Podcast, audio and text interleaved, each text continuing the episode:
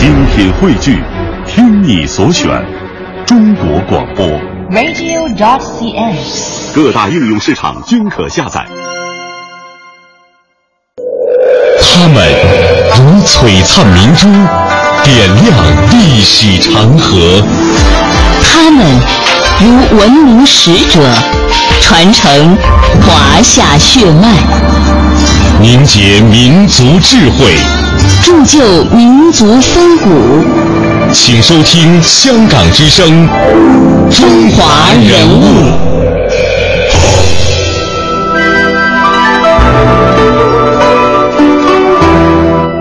品读中华人物，启迪智慧人生。各位好，我是郑博。大家好，我是君阳。今天呢，我们将继续和大家一起走进著名科学家系列。今天的节目，我们要为您介绍的是一位当代著名的科学家，他发明了激光照排技术，让古老的活字印刷和计算机完美的相遇。他开创了中国印刷术的第二次革命，让一张报纸的排版时间从四个小时降到了二十分钟。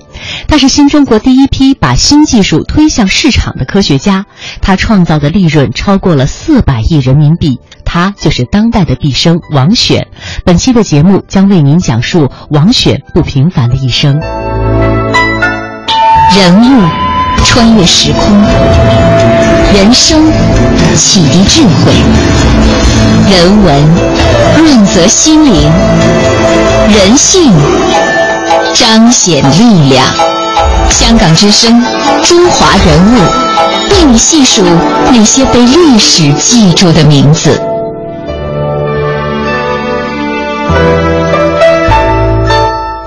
公元一零四二年，中国人发明了活字印刷术。公元一四五五年，德国发明古登堡第一次使用了金属活字印刷书籍。到了公元一九四六年，美国人开始用照相技术取代活字技术，发明了照排机。到了一九七四年的八月，中国政府决定研制中文照排机。一九八五年五月，王选研制的汉字激光照排技术通过国家鉴定。现代的印刷业一个非常重要的标志就是速度。现代的一份报纸从定稿到出报纸，最快的只需要一个小时，这在一九八零年以前是不可想象的。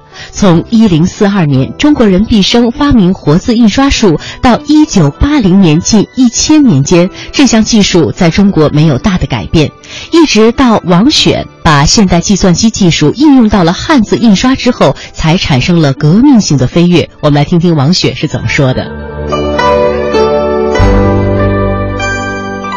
有一次我到呃香港的《新岛日报》，看这个系统开足马力的在那运转，一天是出广在几百个版面，嗯，这个系统啊一天要出几百个版面，看到那个场景啊，确实非常的动人。要想准确地理解王选所发明的这项技术的意义，我们就必须回到一千多年前。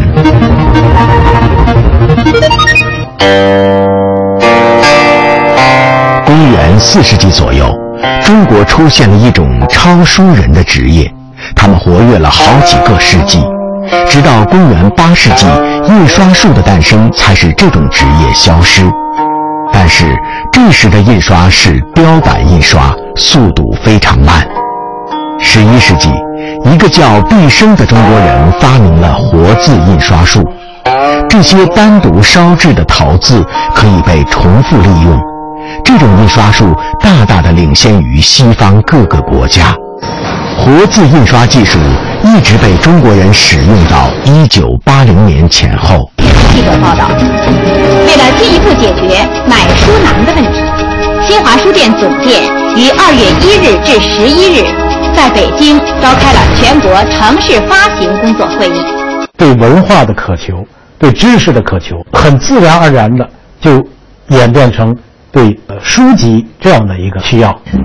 这时的活字印刷术已经无法跟上现代出版的速度。国外都已经进入计算机时代了，真的可以用这个电脑来排字，然后用照这个照排机输出胶片来胶印了。而我们到七十年代了，仍然是铅排铅印。那签字，那排版的工人每天要拖一个铅板，这个铅拖那个排字盘去找字啊。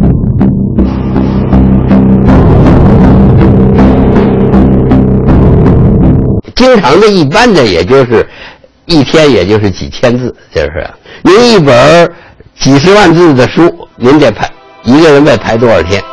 中国政府决定设立一项“七四八”计划。这时的王选已经三十八岁，是北京大学一名教授计算机专业的助教。由于怀疑自己得了红斑狼疮，王选常年在家养病。当时症状白血球非常低，血压高，这个呼吸觉得困难。王选开始对计算机的应用产生了兴趣。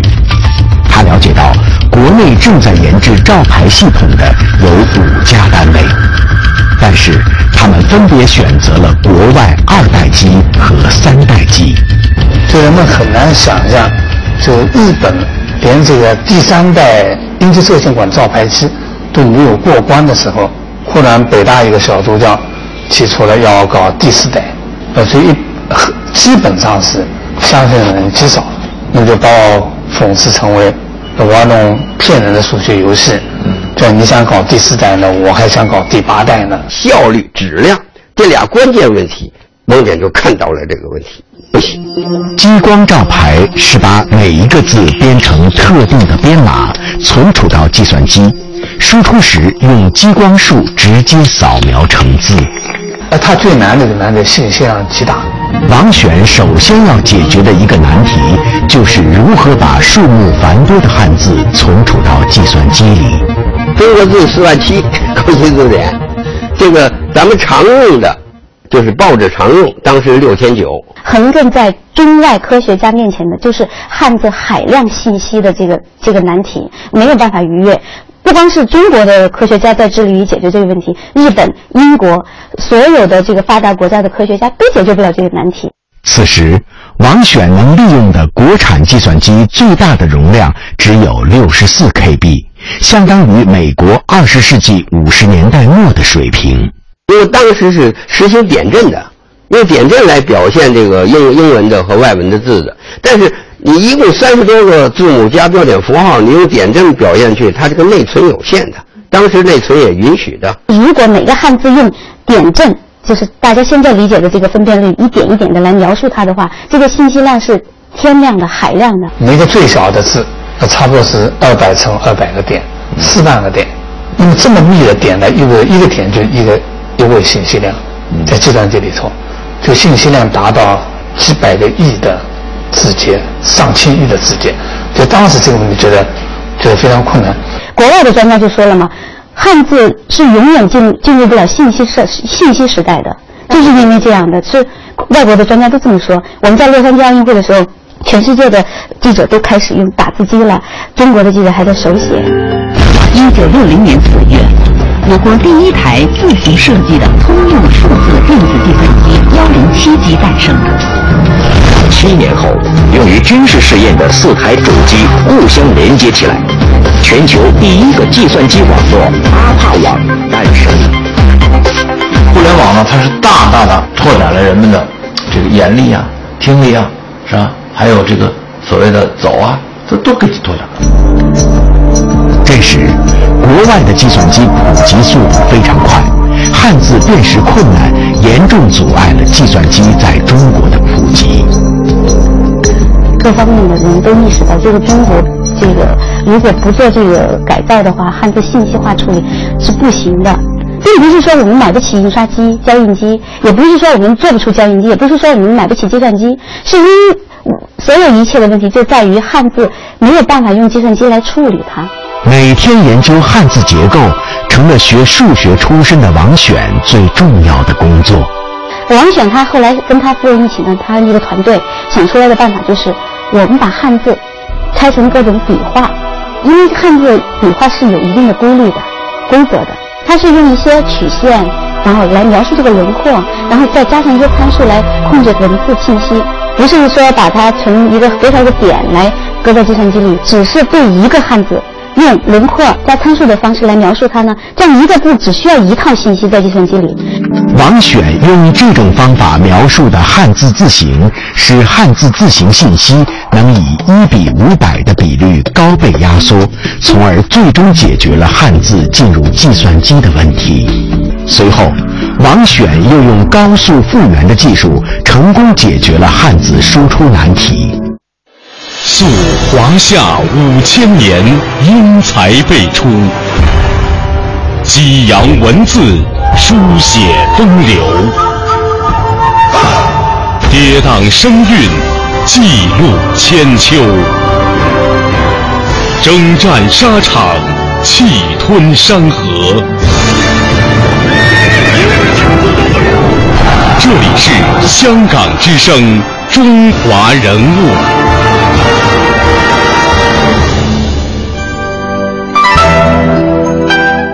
到了一九九三年，国内百分之九十九的报社、百分之九十的黑白书刊出版社和印刷厂都选用了王选的汉字激光照排系统。所有到中国来的国外的公司全部退出了中国大陆市场。王选先生这样回忆：我最后到了一九九一年，在上海交大开会，一看上海交大那个报栏上的全部报纸，包括交大校刊，嗯，那都是我们的系统排的。所以后来以后就不看了，不用看就知道全是你的。就就是看到一个东西被大家广泛的接受、推广下来，产生巨大的效益，呃，那种场面，嗯，是非常激动。我觉得这个一个人的成就动机啊，他绝不是金钱，那因为金钱或者获奖会使你的急功近利，嗯，是你看见要得好的，不可能让你潜心研究十八年。它都是由这个这个项目本身的价值和它的难度、这兴趣，推动了他能够长期的奋斗。翻开二零零二年国家最高科学技术奖获奖者王选的家庭履历，你会为这个家庭的家学渊源以及满门俊秀惊叹。他的曾祖父是同治进士，现在北京国子监石碑上还刻有他的名字。外祖父是中国第一代留学日本的学生，回来以后在清朝学堂任理工科教员。就拿王选的四个兄妹来说吧，也是声名卓著。大姐毕业于北京协和医学院，是医术精湛的专家。大哥是上海交大毕业，成为了煤炭系统的全国劳模，曾经受到毛泽东主席的接见。二哥二姐呢是上海复旦大学谢希德教授的重要弟子，中国科学院院士。现在呢，我们一起回顾一下王选的足迹，看看他是怎样从南阳小小的模范生走上了全国最高科技奖的领奖台的。当有记者问起和王选一起工作过的人，说能用哪几个词来概括王选的一生的时候，他们说，王老师的一生体现了四个词：献身科学、无私奉献、敢为人先和持续创新。王选小的时候就为这些品质打下了十分坚实的基础。早在1947年，上小学五年级的王选获得了一个重要荣誉，那就是品德好、最受欢迎的学生。数十年后，王选获得二零零一年度国家最高科学技术奖的时候，他才意识到小学的这一荣誉对于自己一生的重要性。他说：“平生的经历告诉我，一个人想要有所成就，首先要做个好人。青年时代就应努力按照好人的标准来培养。只有先成为好人，才能做有益于国家、有益于人民的好事。要想多做学问。”先要做个好人。那么，什么叫好人呢？季羡林先生说过：“考虑别人比考虑自己稍多一点，就是好人。”我觉得可以再降低一点，考虑别人与考虑自己一样多，就是好人。认识自己的不足，懂得要依靠团队，千方百计地为优秀的年轻人创造条件，使他们脱颖而出，是我能够获得最高科技奖的原因之一。一九四八年，王雪以全班第二、男生第一的成绩从小学毕业，被保送升入南洋模范初中。初中部呢，当时是设在了上海西郊的七宝镇，所有的学生当时必须住校，一周才能回家一次。学校的生活条件十分的简陋，也没有电。晚上教室的自习点的都是汽油灯，宿舍里呢点的是亮度更差的煤油灯。几十个学生住在一间大屋子里，无论寒暑，每天清晨都要集体出操，伙食呢也比城里要差得多。但是小小少年是不知愁滋味的，王选觉得这恰恰是锻炼自己的好机会。那个时候，他和大家在宽阔的空地上尽情地踢小足球，在国民党军队留下的碉堡当中捉迷藏，把自己完全融入了这个集体。后来，王选经常对青年人说，在这种集体生活当中，性格孤僻、自私和不合群的人是不容易受到欢迎的，而这些缺点呢，恰恰是今天高科技时代取得成就的重要障碍，需要在青少年时代就加以纠正。高中时期，学习对于王选来说仍然是轻松的。他把更多的精力和时间花在了班级和社会的工作上。由于王选工作上的出色，高一那一年他就被评为全年级唯一的优秀团员，同学们佩服地称他为社会活动家。从小学五年级被选为班长起，直到大学毕业，王选足足当了十二年的学生干部。他不认为这会耽误学习，相反，他主张学生在校期间要有一些当干部的经历，因为这会使人懂得以身作则，为别人着想，懂得诚恳待人，虚心接受各方面的批评，还可以组织组织和那种语言表达能力。这是一个人能够做出成绩不可缺少的素质，也会使人终生受益。他后来这样总结：他说，如果只懂得读好书。一个书呆子很难在一个应用科学里做出成绩来。应用科学里，你不得不要带队带一支队伍，不得不要学会处理很多协调关系。没有这样一种当干部的经历，我认为是不利的。人物穿越时空，人生启迪智慧，人文润泽心灵，人性彰显力量。香港之声，中华人物，为你细数那些被历史记住的名字。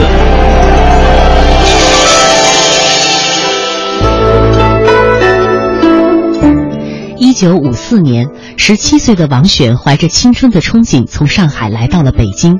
北京大学以它雕梁画栋的皇家气派、兼容并蓄的文化风范，深深触动着王雪的心，也让王雪油然而生了一种自豪感。那一刻，他仿佛就已经认定自己将在这片圣地上度过一生。当时的北大校长马寅初主张要把办学的重点放在基础课上，因此众多名师的引导、严格的数学训练，使王选顺利迈入了高等数学的殿堂，并为他日后从事计算机的应用奠定了重要的基础。人的一生虽然漫长，但是关键时刻有时只有几步，走的路不同，命运就会截然相反。大学二年级下学期，王选就遇到了这样的关口。在此之前呢，系里是不分专业的，同学们上一样的基础课。到了三年级的时候，开始分成了数学、力学和计算机数学三个专业。学生要在大二下学期的时候确定专业。专业的选择从某种程度上决定着一个人的发展方向，甚至是前途命运。系里一些尖子学生从中学起就树立了要勇攀数学高峰、摘取数学桂冠上闪耀明珠的宏伟志愿，所以呢，当时数学专业是他们的首选。而在上个世纪五十年代中期的中国，计算机在人们心中还是一个十分遥远、神秘，甚至是陌生的梦想。计算数学在整个中国都是新兴的科学。不但没有一套像样的教材，而且应用性强于理论性，包含着大量繁杂琐碎、非创造性的技术工作，在很多人的眼中，不见得有多么高深的学问，前景也十分的渺茫。所以这个专业啊，显得冷冷清清，没有什么人问津。关心时事的王选，他还注意到，在一九五六年，我国制定的十二年科学发展远景规划，把计算技术列为未来重点发展科学。周恩来总理也在不同的讲话当中强调，计算技术是我国迫切需要的重点技术。他想，一个人只有把自己的工作和国家的前途命运联系在一起，才能可能创造出更大的价值。为了证明自己的观点，王选去图书馆查阅报刊资料。他看到著名的科学家钱学森和中国科学院数学所的专家胡世华所撰写的文章，都讲到了计算机将在航天工业、现代国防科学技术等领域发挥越来越大的作用。计算数学是一个前景十分广阔的领域。王选看了之后，更加坚定了信心。他决定就选计算数学专业，这是王选一生当中的一次重要的抉择，也体现出了他与众不同的远见和他的洞察力，也为他日后的科研工作奠定了第一块基石。那么接下来呢？呃，我们来听一段讲述，从中我们可以了解到王选在科研之路上遇到了身体健康上的一大考验。当然，也由此他收获了一份甜蜜的爱情，也重获新生。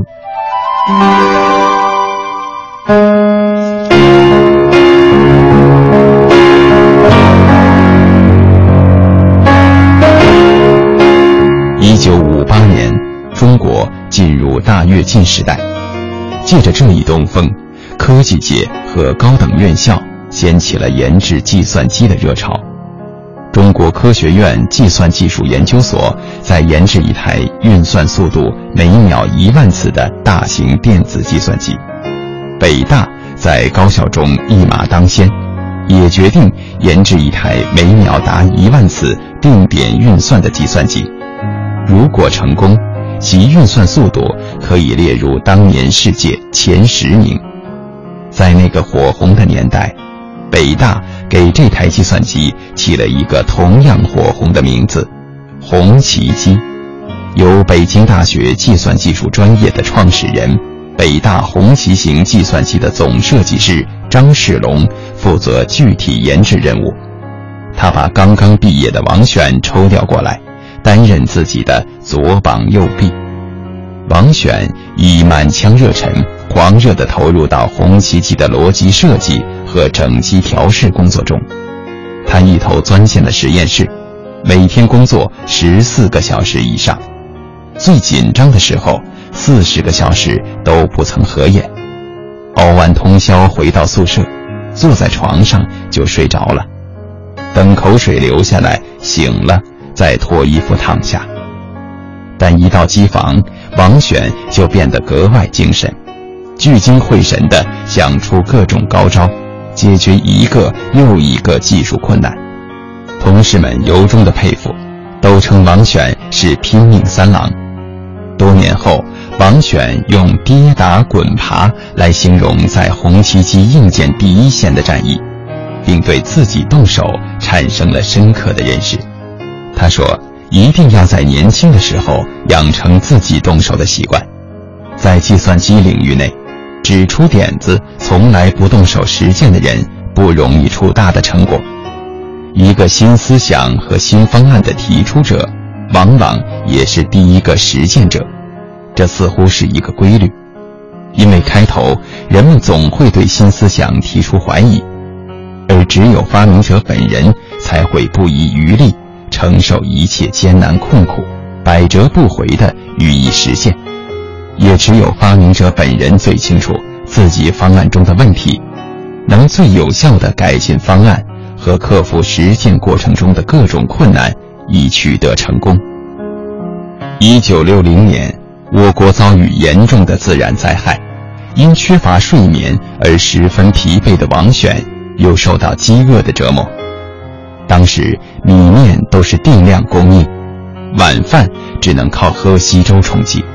过度的疲劳和饥饿摧垮了王选的身体。一九六一年夏天，王选得了一场莫名其妙的大病，他低烧不退，胸闷憋气，呼吸困难。大夫诊断他可能得了可怕的不治之症。大病使王选不能再工作。一九六二年，他不得不回到上海父母身边治病。王选本就是个越挫越勇的人，养病期间，他觉得自己不能就这么无所事事的躺着，于是决定边治病边学习边钻研。一九六五年夏天，王选身体稍有好转，便告别父母，回到北大，与陈坤球等同事一起在 DJS 二十一计算机上研制成功高级语言编译系统。在几十个用户中得到推广，被列入中国计算机工业发展史大事记中。更重要的是，从那以后，王选在软硬件两方面的学术水平和实践能力有了一个质的飞跃。他在翻看外国文献时，常常能发现对方设计的不足，继而想出更好的办法解决。王选后来感慨地说：“从事软硬件相结合的研究，是我一生中最重要的选择。我找到了创造的源泉，这是我能够承担激光照排系统研制的决定性因素。”科研取得突破的同时，王选也收获了爱情，他和陈坤球相恋了。陈坤球个性顽强，正直善良。伶俐聪慧，生就一副银铃般的嗓音。他也求学于北大数理系计算数学专业，比王选高一届。毕业后留在数学系工作，担任过王选的辅导老师。所以陈坤球既是王选的师姐，又是他的小老师。更重要的是，两人性格互补，志趣相投，在一起有说不完的共同语言。爱情是胜过世间一切良医的神药，加上计算机研究这副独特的补剂，王选终于走出生命的死亡线，重获新生。